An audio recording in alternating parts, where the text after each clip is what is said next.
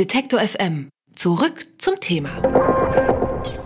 Schaukel, Sandkasten, Rutsche, Riesenspaß. Ein Spielplatz ist doch eigentlich der beste Ort für Kinder, die sich austoben wollen und für Eltern, die auch mal Ruhe brauchen.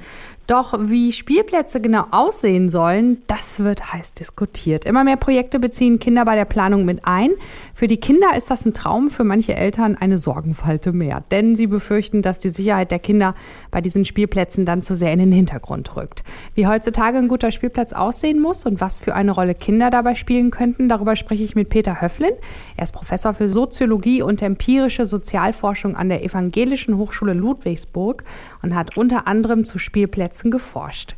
Hallo, Herr Höflin. Ja, guten Tag. Kinder, Spielplatzdesigner oder Landschaftsplaner, ja, wer kann denn am besten Spielplätze planen, Ihrer Meinung nach? Das ist jetzt gar nicht so einfach zu beantworten, wenn Sie jetzt von Spielplätzen reden. Also wir haben ja eine große Forschung durchgeführt in fünf Städten äh, und untersucht, wie Kinder äh, draußen spielen können. Und da hat übrigens der Spielplatz gar keine so große Rolle gespielt.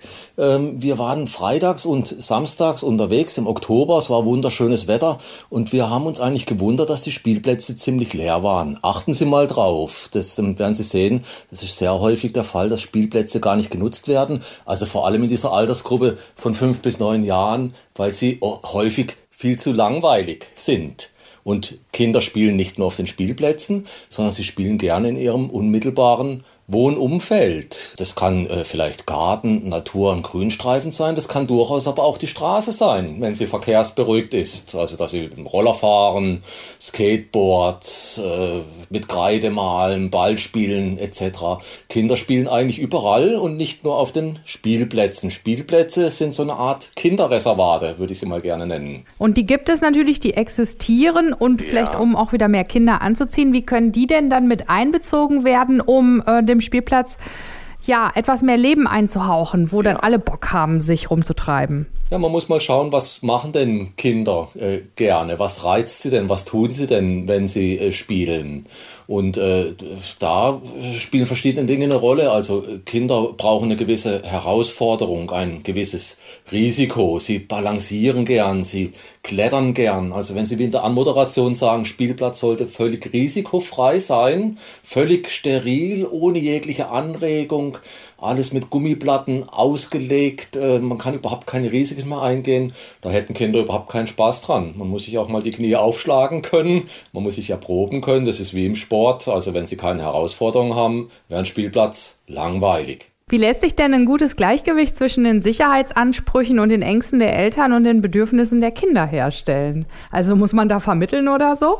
Also gut wäre es zum Beispiel, man bezieht die Kinder mit ein oder man untersucht Spielplätze, schaut sich genau an, was Kinder denn da tun. Und ich wäre da eigentlich mit den Risiken äh, ganz äh, optimistisch. Kinder können sich äh, häufig sehr gut ähm, selbst einschätzen. Beobachten Sie mal Kinder, wenn sie klettern. Die sind eigentlich da sehr zögerlich. Ähm, also richtig in Gefahr kommen Kinder eigentlich nur, wenn man sie in Situationen bringt, die sie nicht beherrschen können. Wenn sie ein kleines Kind einfach auf den Wickeltisch setzen und gehen weg, kann es runterfallen, weil auf dem Wickeltisch ist nicht selber hochgeklettert. Aber wenn Sie mal schauen, wie Kinder so klettern, dann achten die da sehr genau drauf und balancieren das auch aus. Und dann muss man schauen, dass ein Spielplatz natürlich keine ernsthaften Gefahren, also unberechenbare Risiken hat für die Kinder. Aber es braucht schon einen gewissen äh, Reiz. Und da halte ich es für sehr gut, wenn Kinder beteiligt werden, also wenn nicht nur Spielplatzexperten ähm, vielleicht vom TÜV geprüft, Sicherheitsexperten äh, sich Gedanken machen über den Spielplatz, sondern da auch äh, Kinder mit äh, einbezogen wird und man dann überlegt, äh, man nennt es so eine Risiko-Nutzen-Analyse. Da gibt es übrigens einen Forscher, Tim Chill, äh, in Großbritannien, der da sehr intensiv äh, drüber publiziert und forscht, der sich auch über die Risk-Averse Society, die Gesellschaft, die überhaupt keine Risiken mehr eingehen will und die für Kinder die Spielmöglichkeiten immer mehr eigentlich unattraktiv attraktiv macht äh, und äh, verbietet. Früher, da ist es ja normal gewesen, dass Kinder ganz viel draußen gespielt haben. Sie sagen, Sie sehen immer noch Kinder, die draußen unterwegs sind, aber in unserer digitalen Zeit, da wird auch gerne mal das Tablet oder das mhm. Smartphone mhm. als Spielzeug genutzt. Das beobachte ich in meinem Umfeld. Ich bin auch viel gereist und auch da ja. saßen die Kinder mit einem Tablet irgendwie, anstatt äh, sich mit anderen zusammenzutun und irgendwie Fangen zu spielen oder was weiß ich, für verrückte Dinge anzustellen. Also mhm. Also kann ein Spielplatz überhaupt noch den Bedürfnissen der Kinder gerecht werden? Ja, ich würde das gar nicht als Gegensatz äh, sehen. Also digitale Medien, Tablet oder Smartphone und den Spielplatz, dass man sagt, Kinder möchten das nicht mehr. Ich halte es für falsch. Wir können das übrigens auch empirisch nachweisen. Also wir haben wirklich gesehen, wenn Kinder ein gutes Wohnumfeld haben, also ein attraktives, wo sie draußen spielen können, ähm, dann gehen sie raus und spielen draußen. Ähm, das steht, da steht das Smartphone äh, dem nicht äh, gegenüber. Natürlich ist übrigens ein Tablet und Smartphone auch eine gute Möglichkeit, sich mit Gleichaltrigen sozusagen im Internet virtuell zu treffen. Ich meine, das ist auch eine ganz wichtige Anforderung an, an Räume für Kinder, sei es jetzt digitale Räume oder reale Räume, dass sie die Möglichkeit haben, mit anderen Kindern zusammenzukommen. Das war früher auch einfacher. Ne? Die Kinder gingen raus vor die Straße, man traf die Gleichaltrigen, konnte unabhängig von den Erwachsenen dort etwas tun. Also eigentlich ist dieses klassische Spiel ganz ähnlich auch wie heute so, eine virtu so ein virtueller Raum. Ne? Also vielleicht ist es ein Stück weit auch ein Ersatz. Ich würde es aber eher als einen Ersatz sehen, weil sie diese anderen Möglichkeiten nicht mehr in, in, in der Form äh, haben, weil sie zu sehr in Innenräumen verbannt werden, kaum noch die Möglichkeit haben, eigenständig auch äh, rauszugehen. Ist denn der Spielplatz ein zeitloses Konzept oder glauben Sie, dass Spielplätze irgendwann von einem anderen Konzept abgelöst werden? Also der Spielplatz ist kein zeitloses Konzept, sondern er ist eigentlich sogar eher eine sehr moderne äh, Erfindung.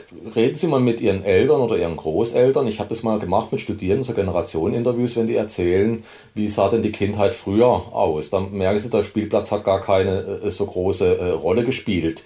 Der Spielplatz hatte eigentlich erst so richtig Konjunktur in den 60er und 70er Jahren im Zuge der autogerechten Stadt. Ne? Also es ging dann darum, dass man sagt, hier sind die Flächen für die Autos, da kommt dann der Innenstadtring und hier sind die Wohngebiete, das sind die Arbeitsgebiete. Also wir nennen das als Soziologen die funktionsentmischte äh, äh Stadt und das ist eigentlich ein städtebauliches Leitbild der 60er und 70er Jahre. Heute geht man eher in eine andere Richtung, dass man sagt, wir müssen die Flächen wieder zusammenführen. Also beispielsweise Shared Spaces. Nehmen Sie Spielstraße. Spielstraße ist ein typisches Beispiel, wo sich eigentlich Autos und Fußgänger, Radfahrer und Kinder auf Augenhöhe begegnen, gleiche Rechte haben. Also das heißt, die Straße gehört da auch den Kindern.